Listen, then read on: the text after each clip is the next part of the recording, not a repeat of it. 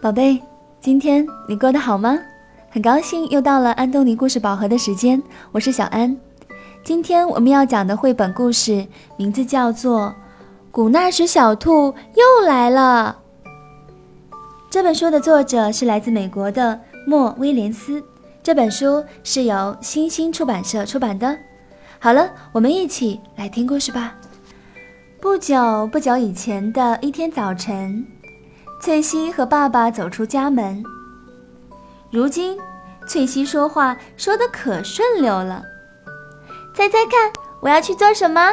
我要拿给艾米看，然后拿给麦格看，然后我再拿给马格看，然后拿给简妮看，然后拿给莉拉看，然后我拿给贝利卡看，然后拿给诺亚看，然后拿给洛比看，然后拿给托斯看。然后拿给凯西看，然后拿给康妮看，然后给派克看，然后拿给布莱恩看，然后，哦，他一路说呀说呀，翠西很兴奋，因为他正拿着他的独一无二的古纳什小兔去一个非常特别的地方，那就是学校。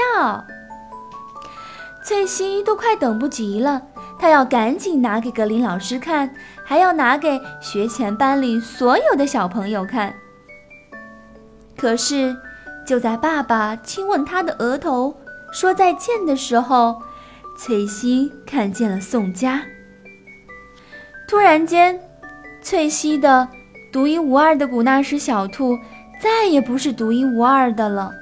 这天上午，日子过得不大好。古纳什，古纳什。下午，日子过得更糟糕。当放学的铃声响起时，格林老师把古纳什小兔还给了他们，于是日子变得好起来了。然后他觉得才玩了一会儿，回家的时间就到了。翠西吃了晚饭，狼吞虎咽地吃下甜点，刷完牙。然后，嘟娜星球的妈咪机器人和爹地机器人来了，他赶紧逃跑。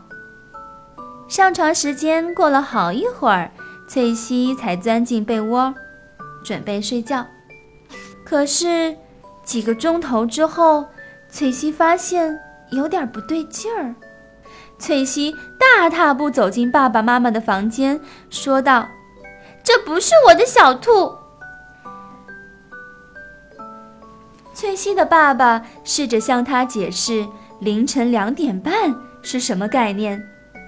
他问翠西：“我们能不能等到早上再来处理这件事？”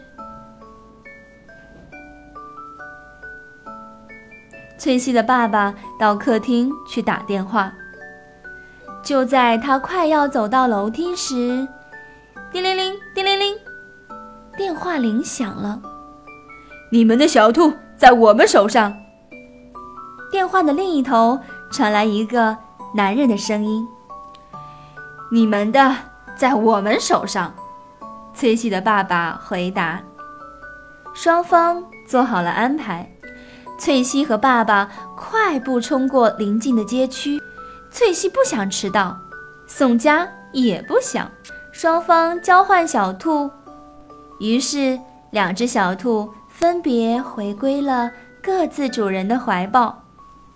宋佳说：“我好担心我的小兔啊。”翠西回答：“我也好担心呀。”然后他们都说：“我真高兴你能把你的小兔找回来。”在同一刻，他们异口同声。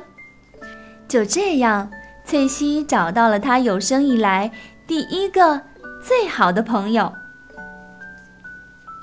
尾声。第二天早上，翠西和宋佳都快步赶到学校。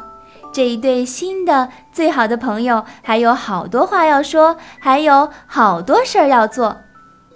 你想跟我的古纳什小兔一起玩吗？当然了，你也想跟我的小兔一起玩吗？好了，今天的绘本故事讲完了。绘本呢是用图画和文字共同讲故事的读本，结合图画听故事会更有趣呢。所以小朋友可以到全国各个城市的安东尼绘本馆中借阅这个故事的点读书，可以一边看图画一边听小安讲故事哦。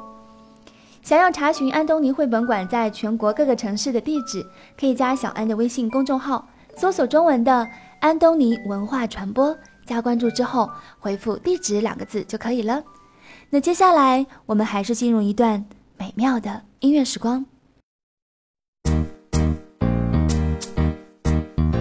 See you later. See you later. See you later. Take care. Goodbye. It's time see you later. It's time to go. See you later. Goodbye. See you later. See you later. See you later. Take care. Goodbye. 好了，今天就到这里吧，晚安。